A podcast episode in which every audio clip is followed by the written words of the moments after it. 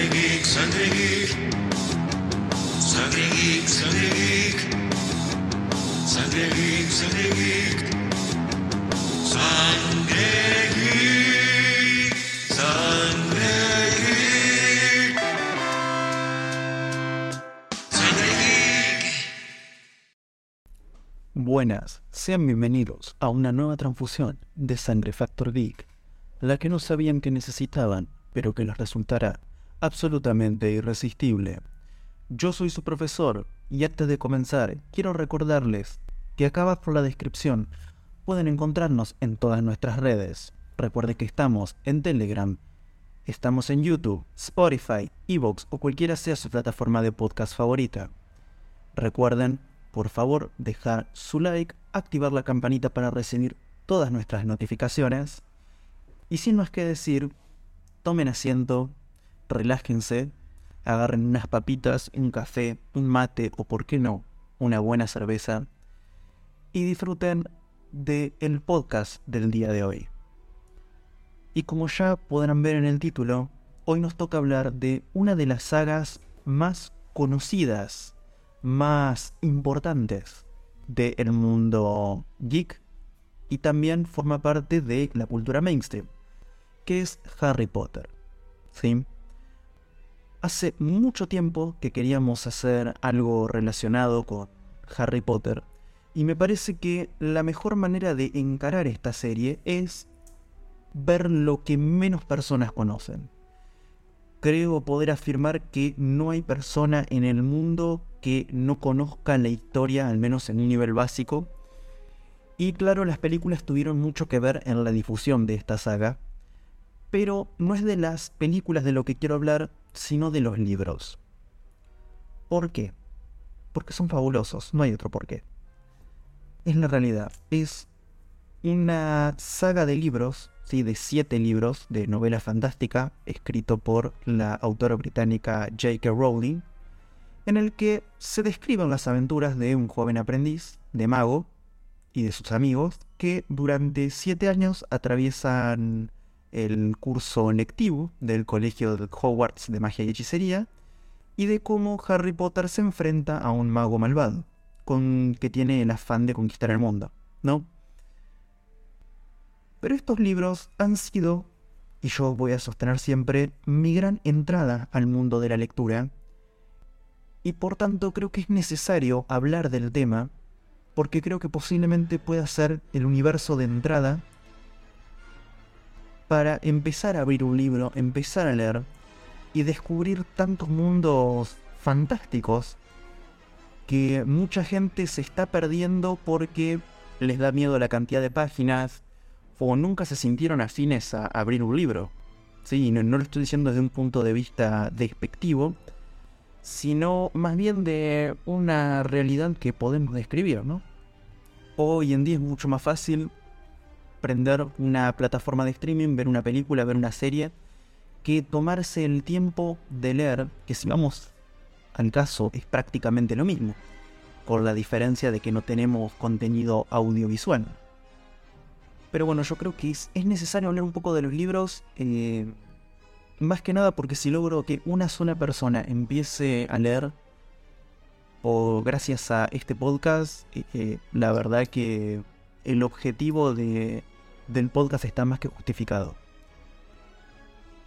Y es así que nos adentramos en este universo, ¿sí? que ya desde el lanzamiento de la primera novela, Harry Potter y la Piedra Filosofal en el 97, la serie logró una popularidad que, nada, la rompió. ¿sí? Y ya para diciembre de 2007, 10 años después, se habían vendido más de 400 millones de copias de los 7 libros, los cuales han sido traducidos a más de 65 idiomas, incluido el latín y el griego antiguo. El séptimo y último libro, Harry Potter y las Reliquias de la Muerte, se lanzó el 21 de julio del 2007, pero en inglés, y no se publicó en español recién hasta febrero de 2008, que fue cuando finalmente lo pude conseguir. Y ustedes se preguntarán, bueno, ¿y quién lo produjo? Bueno, la editora fue Blues, Bloomsbury Publishing, que es la que tiene los derechos de publicación en inglés para Reino Unido y el resto de Europa, mientras que Scholastics es la que la tiene para Estados Unidos y para nosotros, que es lo que nos importa en los hispanohablantes, tenemos la editorial Salamandra, que justamente es la que distribuye para el idioma español en España e Hispanoamérica. ¿Sí? Y como dijimos, Harry Potter es un éxito por decir poco. ¿sí? Hoy por hoy es una saga con un valor de 15 mil millones de dólares. Y Rowling fue la primera escritora en la historia de la humanidad en alcanzar los mil millones de dólares en conceptos de ganancia gracias a su trabajo. ¿sí?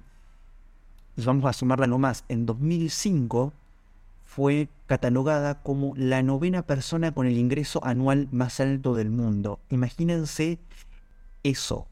Es una locura. Pero bueno, como dijimos, no todos son libros, y también tenemos obviamente el apartado de películas, que vino de la mano de Warner Bros., que en el 99 fue que adquirió los derechos para adaptar los libros a las películas, y concluyó recién en 2011 adaptando 8 películas en vez de 7. ¿Por qué? Porque el último libro lo dividieron en dos películas diferentes. ¿Sí? Y ustedes que quizás no conocen la historia, ¿sí? Porque no se viven debajo de una piedra, se preguntarán, bueno, ¿de qué va Harry Potter? ¿Sí? Elabórame un poquito. Bueno, la historia comienza con una celebración del mundo mágico. Durante muchos años había sido aterrorizado este mundo por el mago malvado Lord Voldemort. Y la noche del 31 de octubre, Voldemort descubrió el refugio escondido de la familia Potter y mató a Lily y James Potter, los papás de Harry.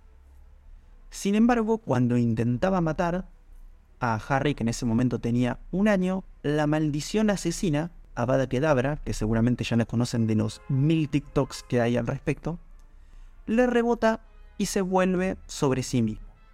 Entonces, el cuerpo de Voldemort queda absolutamente destruido, pero ¿qué es lo que sobrevive? Su espíritu. Entonces queda ahí en un duerme vela que no está ni muerto ni vivo. Y por su parte, a Harry lo único que le queda de este encuentro fue una cicatriz en forma de rayo en la frente, ¿sí? que es el único remanente físico de la maldición. Entonces Harry se vuelve el único superviviente a esta maldición asesina, el primero a lograrlo, y a raíz de la misteriosa derrota de Voldemort, el mundo mágico comienza a llamarlo Harry Potter el niño que vivió, o el niño que sobrevivió según la traducción española. El primero de noviembre, es decir, al día siguiente, Rubius Hagrid, que es un semigigante, sí, su papá se cogió una giganta, deja a Harry con los únicos parientes que le quedan, sus tíos, los Dursley.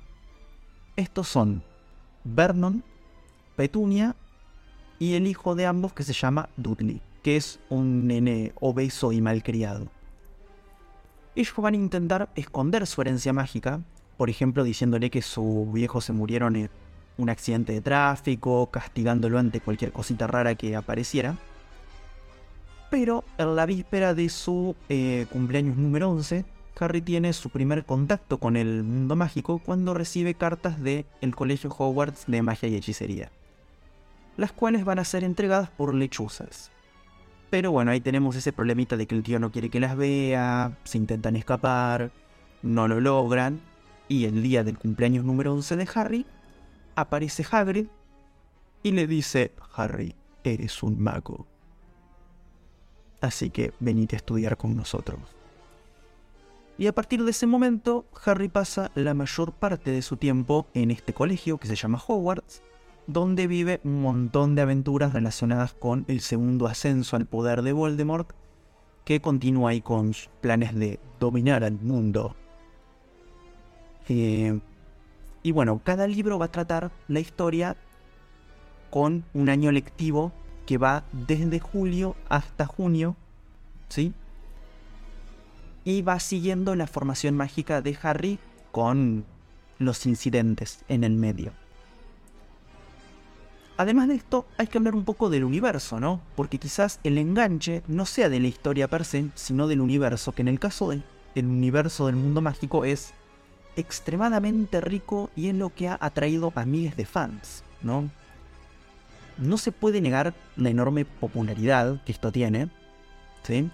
A tal punto que la estación de King Cross, que es la estación de trenes y buses de, de Londres, colocó un cartel entre el andén 9 y el andén 10, que es el andén 9 y 3 cuartos, que es el lugar donde, según la trama, Harry entraría al mundo mágico. Y al contrario de novelas como las de Narnia, en las que se trata de un universo alternativo, o en El Señor de los Anillos, donde la Tierra Media se trata de un pasado ficticio, el mundo mágico de las novelas de Harry es un universo paralelo al nuestro y que contiene diversos elementos mágicos análogos a cosas del mundo no mágico o Marvel. Este universo mágico va a tener una organización política para cada estado, en el caso del Reino Unido, donde se desarrolla la mayor parte de la acción, la máxima institución es el Ministerio de Magia. Y también tenemos un Estatuto Internacional del Secreto que obliga a los magos y brujas del mundo a mantener en secreto la existencia del mundo mágico a los magos. Esta capacidad de hacer magia, según las novelas, es innata más que aprendida, aunque los jóvenes magos tienen que tener una formación para dominarla y controlarla. También se considera que esta capacidad es totalmente hereditaria, aunque existen magos hijos de Muggle, o sangre sucia, dicho de manera despectiva, que siempre se considera que han tenido en algún momento algún ascendente mago, y también es posible que hijos de magos no tengan ninguna capacidad mágica. A esta gente la vamos a llamar sweeps, ¿sí? Y obviamente dentro de este mundo mágico los magos desarrollan su propio sistema social, su propia moneda, su sistema sanitario, una muy compleja red de transporte y comunicaciones. ¿sí? Realmente es extremadamente rico. Y ustedes me dirán, bueno, ¿y más o menos esto en qué año es? ¿Algo moderno? ¿Es algo muy pasado? Bueno, está en un punto medio porque se desarrolla todo en los años 90. ¿sí? Más específicamente, cada libro corresponde a un año de los años 90, yendo desde el año 91 hasta su finalización en el año 98. ¿sí? En el último libro, ¿sí? Porque, a ver, es así, cada libro empieza en el año del libro, por ejemplo, si es el primer año, es en el 91, pero termina en el 92. Porque recordemos que en el hemisferio norte los ciclos lectivos son de mitad de un año a mitad del siguiente. Entonces empieza en el año 91 y termina en el año 98 con el último libro, Las Reliquias de la Muerte. Y así es como vamos a pasar micro resumen, ¿sí?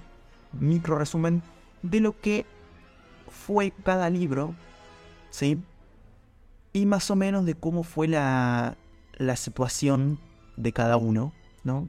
Y empezamos así con Harry Potter y la Piedra Filosofal, ¿sí? el primer libro de la serie, publicado el 30 de junio del 97 en inglés y en español recién en marzo del 99.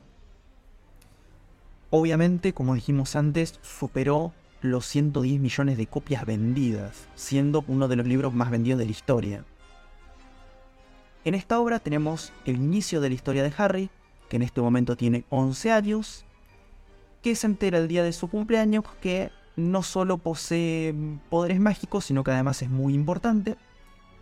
Va a la escuela de magia, donde se encuentra con nuevos amigos, siendo Ron Weasley y Hermione Granger, además de personajes muy carismáticos como es el director Albus Dumbledore y su villano Lord Voldemort, que presuntamente estaba destruido, pero no tanto. Como dato de color, la primera edición de este libro se vendió en el 2007 por 27.876 libras esterlinas. Para que ustedes se den una idea, una Big Mac sale entre 2 y 5 libras, así que imagínense la cantidad de hamburguesas que vale ese libro. Pasamos al segundo libro, Harry Potter y la Cámara Secreta, publicado el 2 de julio del 98 en inglés y en español en octubre del 99. En este libro, antes de empezar su segundo curso, Harry empieza a darse cuenta de que hay alguien que no quiere que vuelva a Hogwarts. A pesar de ello, logra volver al colegio mágico junto con sus amigos, descubre la historia de una cámara secreta que aparentemente se volvió a abrir después de 50 años, ocasionando varios estragos. Y todo el mundo cree que el que abrió esta cámara es Harry. ¿sí? En este segundo año en Hogwarts se introduce la figura de un elfo doméstico, ¿sí? que además de revelar un poco del pasado de Voldemort a través de su diario personal, eh, va a formar lo que viene a ser uno de los personajes más queridos de este universo, además de que el diario es una pieza fundamental en el desarrollo del argumento futuro. A esto se incluyen otros personajes que también van a ser muy relevantes, como Lucius Malfoy a modo de enemigo y Arthur Weasley, que es el papá de los Weasley, que también va a ser una especie de figura paterna para Harry en su infancia.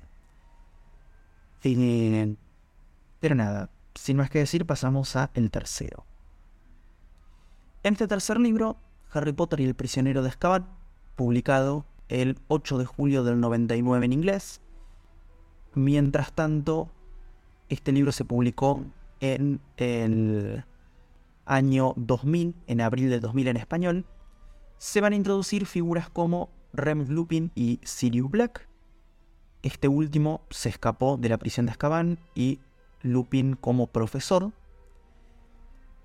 Y Sirius en este libro intenta matar a Peter Pettigrew, un supuesto héroe, pero no tanto, que termina siendo un gran villano. Y lo más relevante de este libro es que no aparece Voldemort, ¿sí?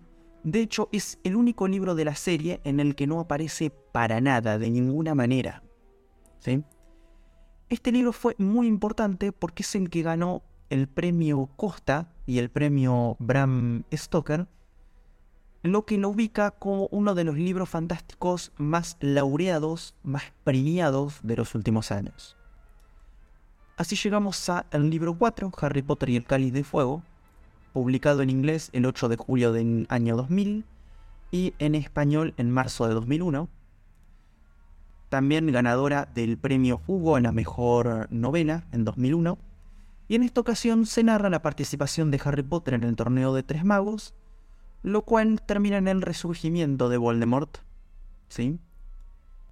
Eh, lo que es algo importante para entrar ya en la segunda parte de esta saga que es la lucha contra Voldemort propiamente dicho y su vuelta al poder.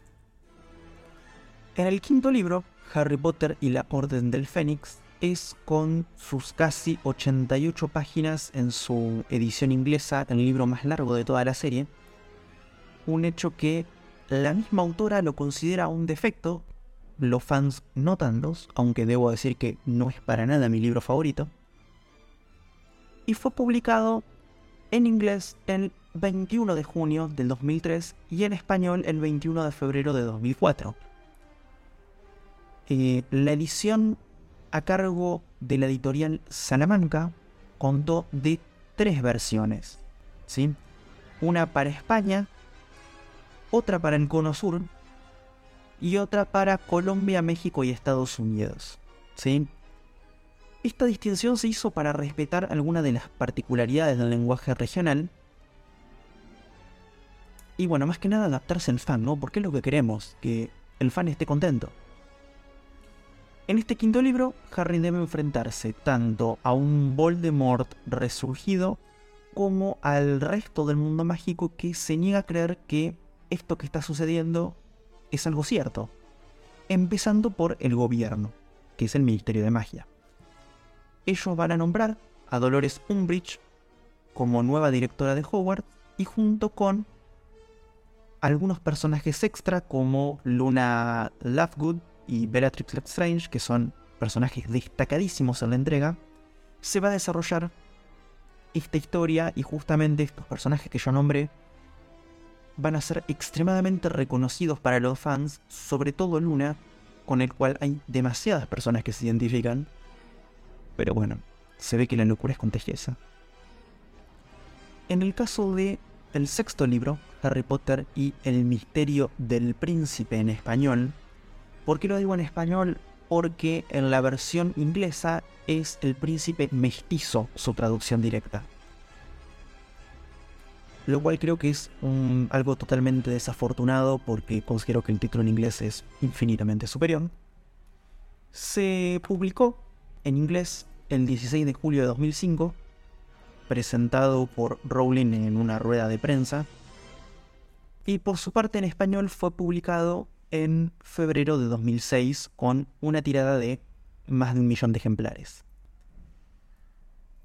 A todo esto, casi un año antes de su, publicación original, Rowling ya había manifestado en su sitio web oficial su voluntad de matar a un personaje muy específico, por lo que se sucedieron una serie de apuestas no oficiales en las que se barajaron las posibilidades, ¿no?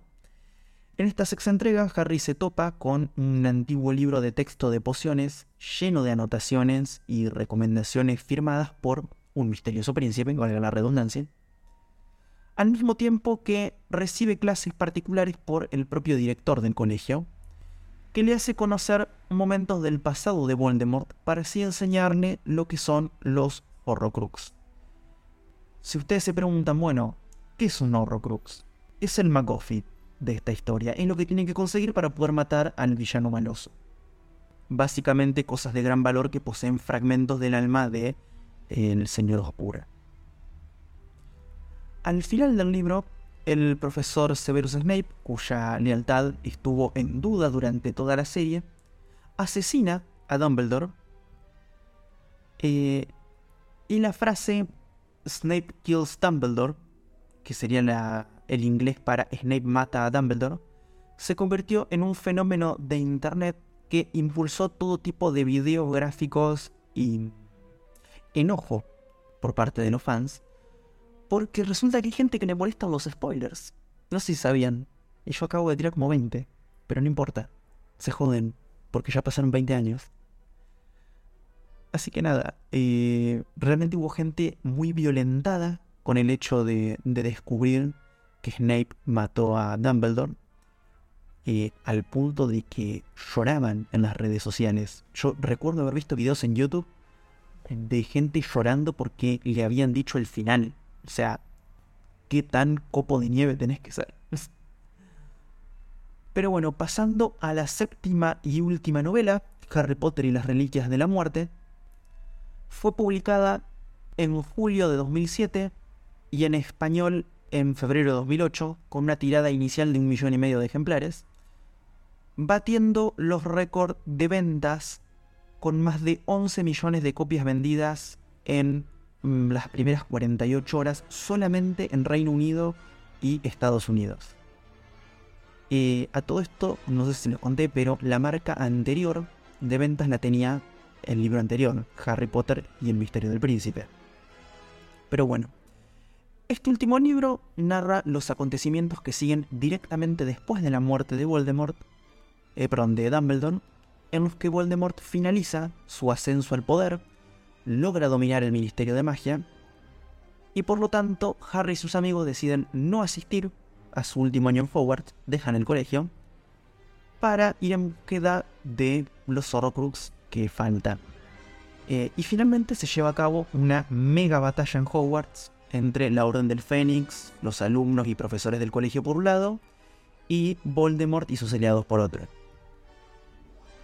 Obviamente, la novela finaliza con Voldemort muerto, los buenos ganando, y nos presentan un epílogo donde se cuenta el futuro de los personajes supervivientes 19 años después del enfrentamiento, mostrando cómo cada uno de ellos formó su vida, siguió con su proyecto, ¿no? A todo esto, usted me van a decir, ah, eso solo nomás. Bueno, eso solo nomás no.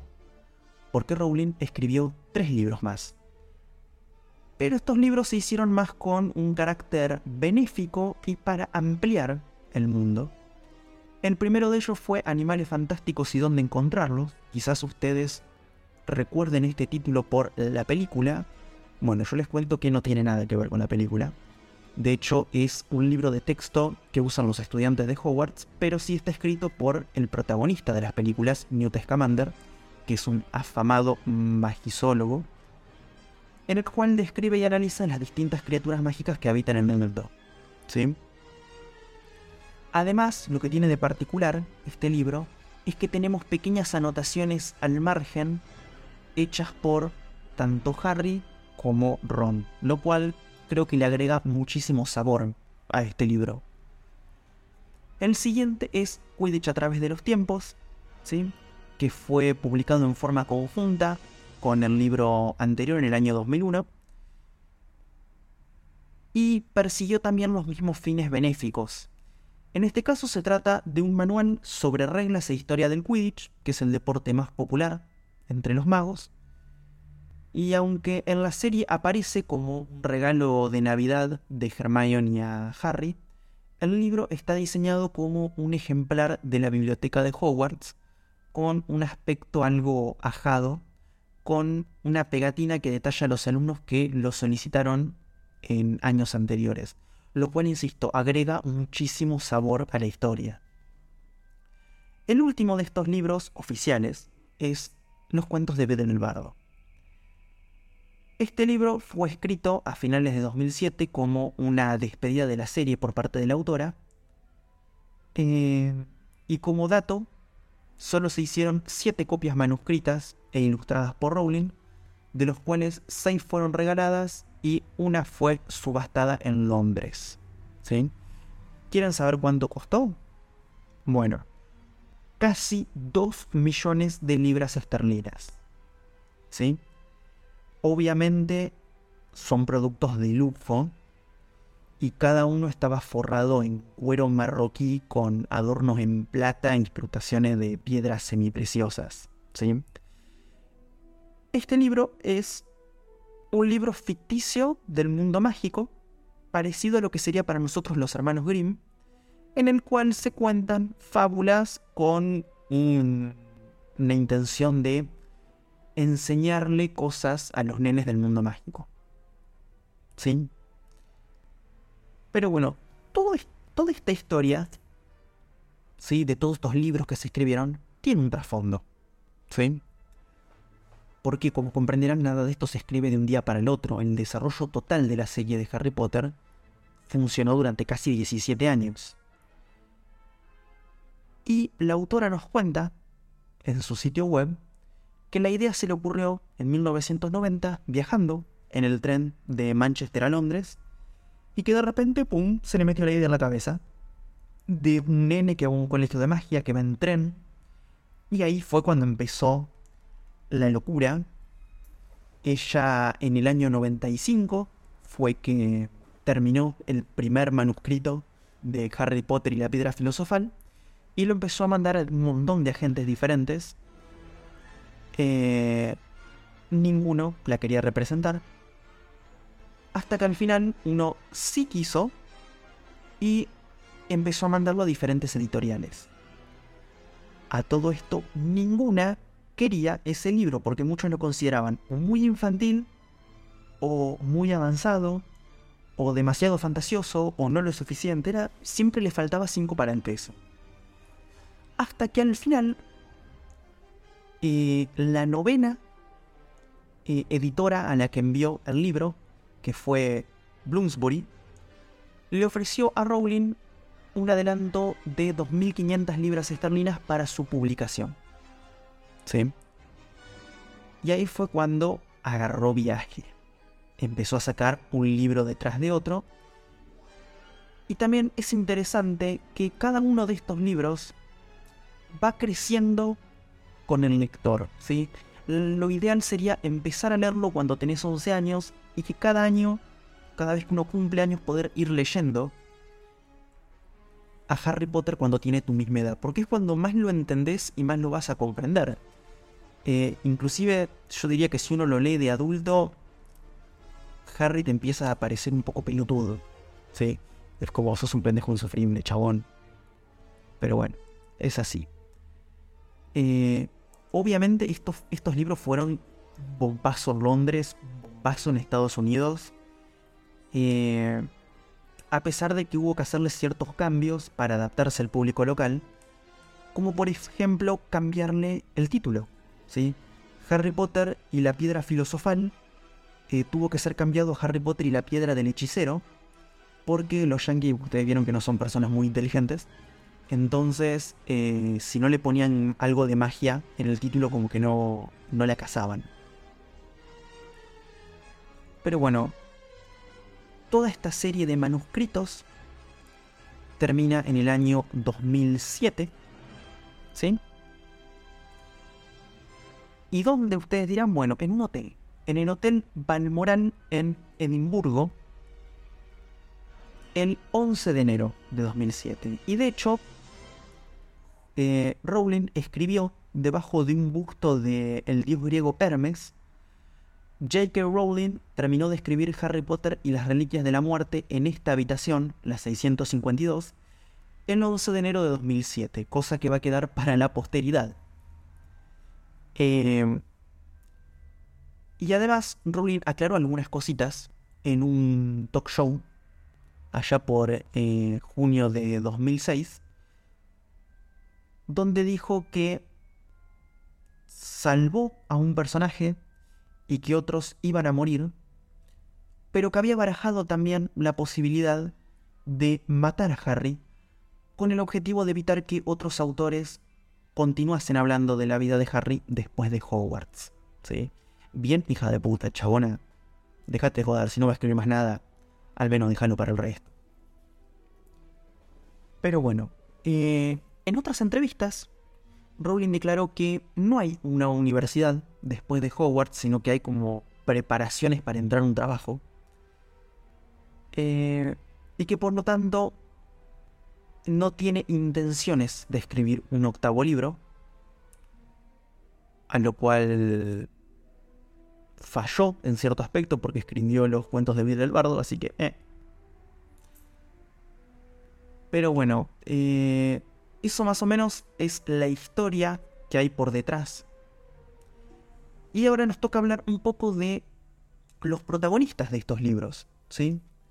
Yo voy a mencionar muy poquitos, porque parte de la gracia es que a ustedes les pique la curiosidad y después vayan a leerlo, ¿sí? el principal es Harry. Siguen que el título de la serie y es un huérfano que hace magia. ¿Sí? Es un pobrecito. Entonces, eh, es una manera de apelar al, al nene bulineado. Que bueno, se vuelve un poco pelotudo a medida que crece, pero nada que no sea salvable. Después tenemos a Hermione Granger, que junto con Harry Ron componen el trío de protagonistas. Y ella es la sabelo todo. ¿sí? La nena que viene de un origen humilde, pero que nada, se la sabe toda, es súper inteligente, súper estudiosa. ¿Sí? Después tenemos a Ron, que junto con Harry y Hermione también corren muchísimas aventuras. Él es el típico chico pobre y pelirrojo, que tiene un montón de hermanos y por eso es pobre. Después tenemos a la figura de la sabiduría, que es Albus Dumbledore, que es el director de Hogwarts. Tenemos a un antagonista que yo llamo escolar, que es Severus Snape. Y por último, al antagonista real de todo el libro, que es Lord Voldemort. También otro nene pobrecito, pero que tomó decisiones malas y por eso es malo. Por último, va, por último no, porque nos queda mucho para hablar vamos a establecer una especie de análisis literario de estos libros, ¿no? Las novelas, obviamente, como ya lo mencionamos, está dentro del género fantástico. Pero también se podría decir que son novelas de formación. ¿Por qué? Porque detalla de algún modo el desarrollo de un personaje. quizás los conocedores del anime eh, lo entiendan como el camino del dragón, ¿no? Un chico que no tiene mucha idea, pero que a medida que practica, a medida que crece, se va volviendo muy poderoso. ¿Sí? Es una especie de un astuto cuento de misterio, en cierto aspecto. E inclusive está construido, si se quiere, al estilo de las aventuras de Sherlock Holmes, donde se van dejando un número de pistas escondidas en las narrativas, mientras que los personajes persiguen una serie de eh, escenarios sospechosos, gente rara, y al final hay un twist medio inesperado. ¿Sí? Obviamente todo escrito en tercera persona con un narrador omnisciente que está focalizado en Harry, salvo en excepciones muy contadas. En cuanto a la temática del libro, algunos pueden decir que el tema principal que rodea esta heptalogía es la muerte. E inclusive Rowling así lo explica diciendo, mis libros son en buena parte sobre la muerte. Se inician con la muerte de los padres de Harry y después está la obsesión de Voldemort por conquistar la muerte y su búsqueda de la inmortalidad a cualquier precio. Qué sé yo, me parece interesante las declaraciones de, de Rowling al respecto. Y en cuanto a su impacto cultural, bueno, es gigante, está por todos lados. Y lo pueden ver en series, en películas, y no estamos hablando de cosas específicas de Harry Potter, sino la inclusión de la temática en prácticamente cualquier cosa, ¿sí? siendo además un éxito comercial gigantesco. Es el día de hoy que se considera que Harry Potter es una de las franquicias con más merchandising del mundo. A tal punto de que tenemos lugares específicos que venden merchandising de Harry Potter distribuidos por el mundo como si fuera Disney. ¿Sí? Eh, no sé si ustedes saben que hay un parque de diversiones, un parque temático de Harry Potter, gigantesco, que está en Orlando, Florida, dentro del parque Universal, que es la sección que más vende de todo, de todo el parque. La verdad es algo impresionante. Y obviamente todo lo que es tan impresionante no está ajeno a las críticas, siendo una de las principales que es algo muy simple. Dicen, ah, sí, porque es algo muy comercial, entonces a mí no me interesa. Bueno, está bien, pinche unicornio especial. Estoy seguro de que a vos te gusta leer eh, libros escritos en un baño de Ucrania en plena guerra pero Harry Potter cumple con lo que es un libro infantil que crece con el lector, que obviamente al ser una historia tan grande tiene agujeros argumentativos, pero que su función principal es entretener. Entonces lo cumple y es fantástico. Entretiene, es lo que tiene que hacer. Eh, y justamente todas estas críticas es como... Dale. Yo entiendo, no es una obra profunda con super dilemas y bla bla bla. Pero dale, déjate esconder un libro para leer. Disfrútalo y ya está. Además de esto, tenemos a todo un grupo de gente con materia fecal en su cabeza que dice, ¡ay, es satánico! Bueno, no, no, no, no, no. Habla de magia, pero no tiene nada que ver con el satanismo. Eh, de hecho, creer que tiene que ver con el satanismo es no haber leído el libro, ¿sí? inclusive se pueden hacer más em, paralelismos con la cristiandad que con que con un satanismo, pero bueno, está bien. Hay cada unicornio especial dando vueltas por por el mundo que mira si te vas a ofender por cada copo de nieve. Dale. Y obviamente J.K. Rowling ha traído mucha atención negativa sobre su persona por algunos tweets que se le han filtrado. Algunos dicen sacados de contexto, otros que no. Pero a ver, yo es algo que voy a repetir siempre. No se puede evaluar una obra por su autor. todos podemos estar de acuerdo con que Elvis era un músico maravilloso y sin embargo era un drogón de primera instancia que le pegaba a la mujer.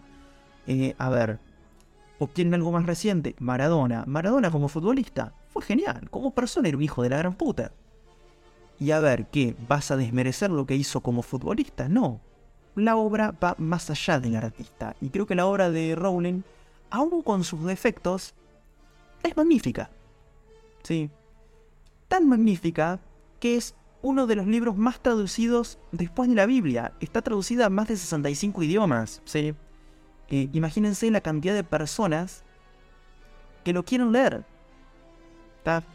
Y no solo leer, porque esto tenemos un montón de adaptaciones.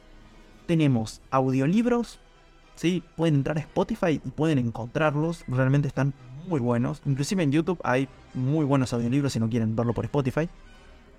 Obviamente las películas que ya las mencionamos y que ya las conocen y creo que es el producto más conocido. Tenemos el parque temático, obviamente, con toda su merchandising que es gigantesca. Y tenemos también una gran cantidad de juegos. Sí, principalmente de la mano de Electronic Arts, EA Games, que ha lanzado 8 videojuegos basados en la trama de las películas y las novelas, cada uno con eh, su propia adaptación según su consola. Después se sacó también un juego de simulación de Quidditch, que es Harry Potter Quidditch World Cup. Tenemos las producciones de Lego, que produjo varios videojuegos basados en, este estilo tan particular. Wizard of the Coast creó también un juego de cartas coleccionables similar al Magic. ¿sí? E inclusive este juego de cartas llegó a ser el segundo juguete más vendido de Estados Unidos en el año en el que salió. Y por último, y yo creo más importante, es el juego AAA que salió este año, Hogwarts Legacy, el cual nos permite ponernos en la piel de un estudiante de Hogwarts en el siglo XIX, poder recorrer el castillo, poder recorrer las inmediaciones. Y la verdad creo que es una de las mejores historias que ha habido en relación a Harry Potter. Creo que es el mejor juego que salió de Harry Potter hasta el momento la mejor adaptación, si se quiere, para mi gusto. Independientemente de sus fallas técnicas o de diseño, que eso quizás daría para hablar en otro podcast en más a detalle. Pero que recomiendo a cualquiera que tenga el tiempo de jugarlo. No lo compren, no vale la pena, pero lo pueden descargar pirata. ¿Sí? Sí, estoy incitando a la piratería. Eh, pero realmente creo que vale la pena jugarlo en algún momento. No sé si pagarlo, pero sí jugarlo eh, creo que es una experiencia absolutamente divertida y que vale la pena. ¿Sí? Y bueno, eso es una cobertura general del universo de Harry Potter. Si quieren que hagamos más contenido al respecto, por favor, escríbanos, ya saben, en Telegram o acá por abajo en YouTube o en Evox, nos dejan el comentario si quieren saber más al respecto, quieren detalles. Realmente es un universo extremadamente grande y que no se puede resumir en un solo podcast, pero creo que es un gran inicio y espero haberles contagiado en cierta manera mi entusiasmo por esta saga que es con la que yo crecí. Fue la saga que me motivó a introducirme en el mundo de la lectura y que hoy por hoy se podría decir que es mi franquicia favorita. Así que Nada, mis hermanos. Recuerden que nos une la sangre. La sangre geek. Espero que les haya gustado, espero que se hayan divertido. Y nos vemos la próxima en una nueva transfusión de Sangre Factor Geek.